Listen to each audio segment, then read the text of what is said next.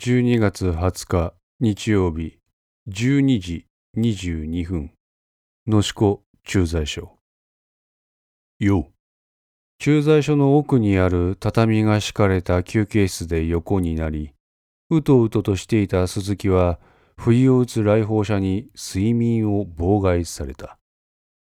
彼は目をこすりながらその身を起こし訪問者の方を向いたなんや年じゃいやおう休み中すまんな野志子駐在所を訪れたのは捜査二課の古田だった彼は休憩室に上がりその畳の上にあぐらをかいて座ったどうしたんや急にこんなとこに来るなんてまあお前に直接いろいろ聞きたいことあっていいや古田と鈴木は昔なじみの同期の間柄である。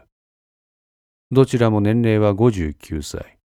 来年には定年を迎える年だ。だが、彼らの警察における階級は異なっている。古田は県警本部勤務の警部であるのに対して、鈴木は駐在所勤務の巡査部長だ。この同期の二人になぜこれだけの階級の開きがあるかといえば、それは一言で説明すると、その生き方に要因がある。二人とも高校卒業から警察官としての職務を担っている。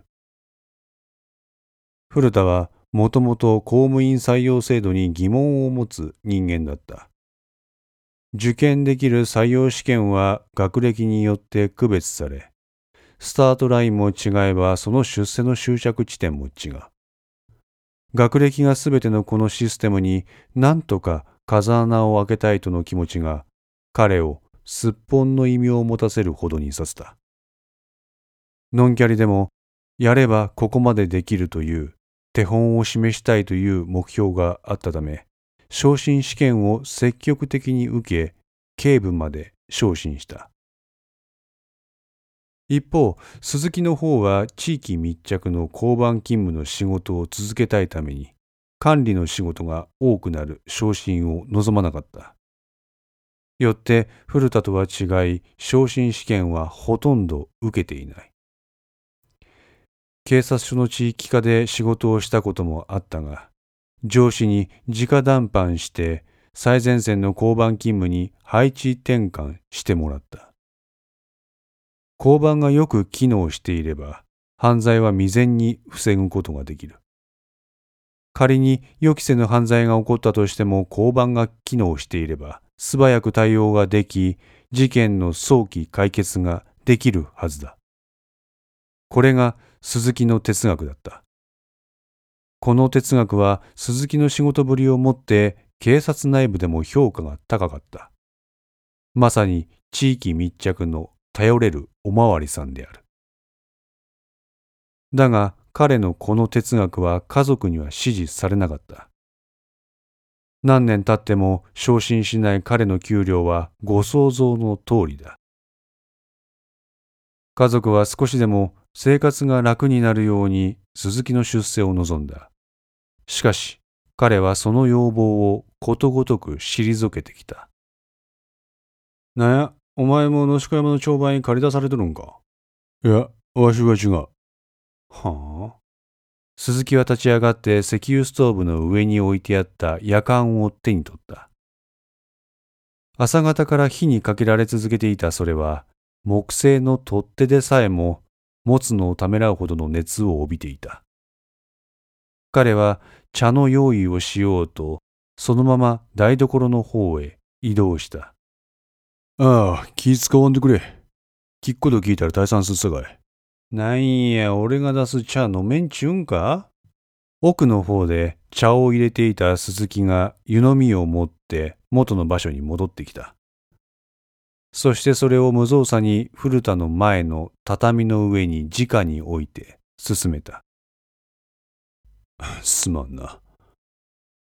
そう言うと古田はそれに口をつけた。寒さが答える季節の熱い茶は体を芯から温めてくれる。古田は自然と息をついた。で、なんや？あんな、お前、ここに配属されてどんだけになる？の ?3 年や。んじゃあ、野宿山周辺のことには相当詳しいんや。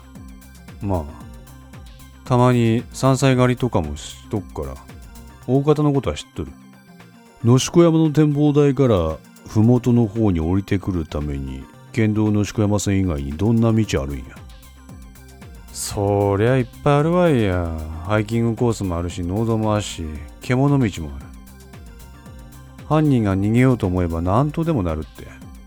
まあでもこの山のことを相当知っとる人間じゃねえと難しいわな。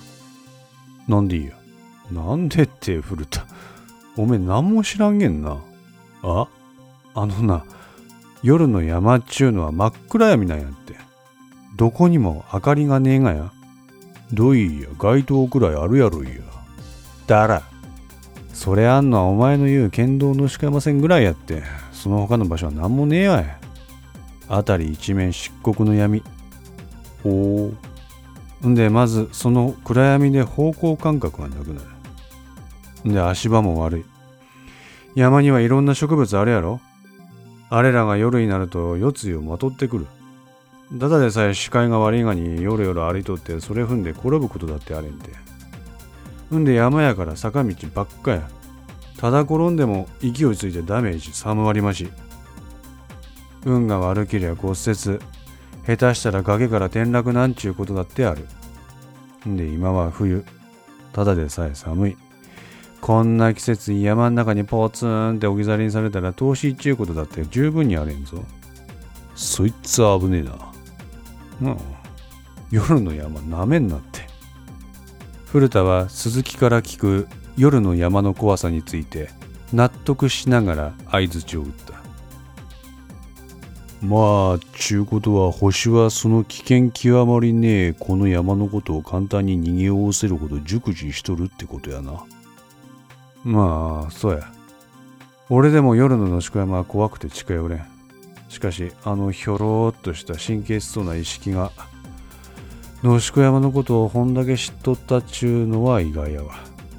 古田はしばらく考えた。そして背広の内ポケットから手帳のようなものを取り出して眺めたその1ページには意識の略歴がメモしてあったどうした？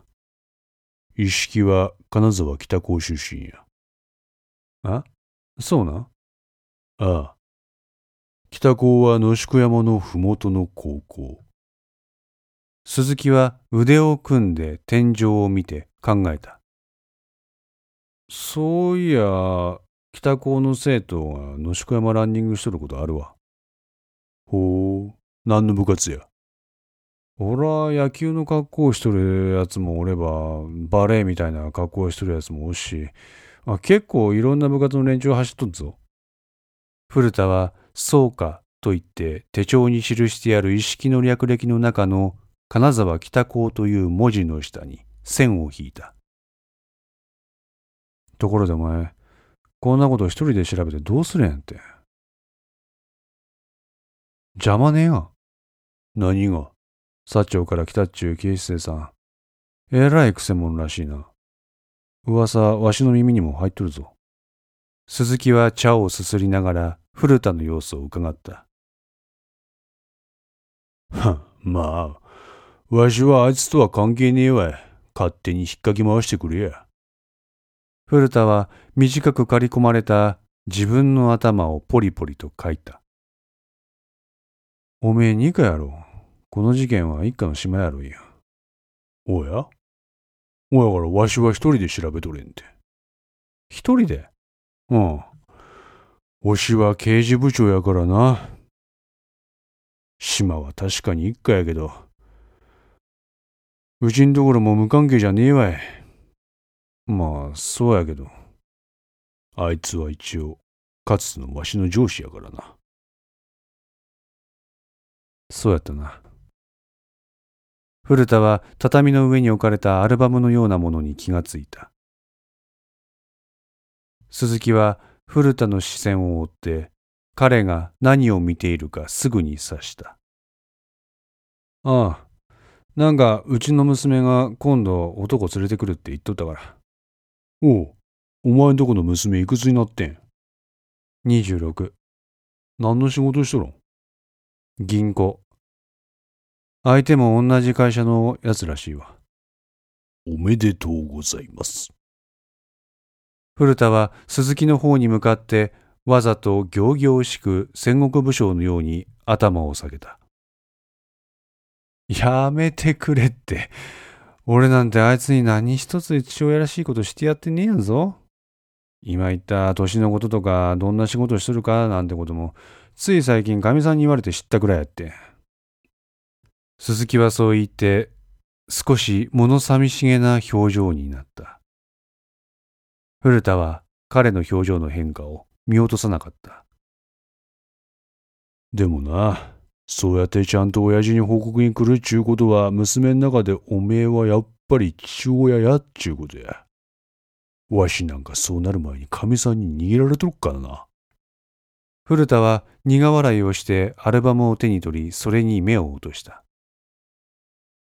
古田の言葉に今まで家庭を顧みず、自分の好き勝手に仕事をしてきた自分に自責の念を抱いていた鈴木は、少し救われる気がした。な、なんや。身元が分かっとる会社二人おるやろ。おう。どっちも同じ会社に勤めとったそうやな。アルバムを見ていた古田は顔を上げ、鈴木の顔を見た。で、うちの娘と同い年。親からなんかがあぶって見えるんやって。なんかな。俺も人事じゃねえげんて。わしもお前も他人事では済まされん。どでけえ山やっちゅうことやな。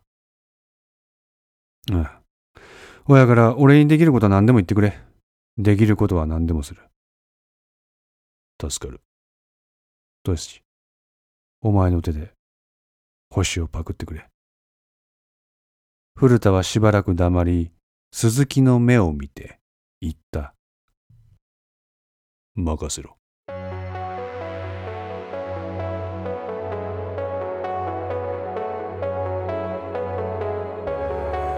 5の線リメイク版いかがでしたでしょうか？このお話は毎週木曜日に1話ずつ更新できるよう鋭意作成中です。ご意見やご感想がありましたら Twitter やウェブサイトのお問い合わせお便りコーナーからお寄せください。皆様の声は私にとって非常に励みになりますのでぜひともよろしくお願いいたします。お寄せいただいた声には実質ですが何かしらの返信をさせていただきます。特にお問い合わせお便りのところからお寄せいただいた感想などはポッドキャストの中でも紹介させていただこうかと思っております。また iTunes Music Store の中のレビューも頂戴できれば嬉しいです。5のセンス3も同時更新しています。よかったらそちらの方もお聴きくださいますと嬉しいです。それでは皆さんまた来週。ごきげんよう。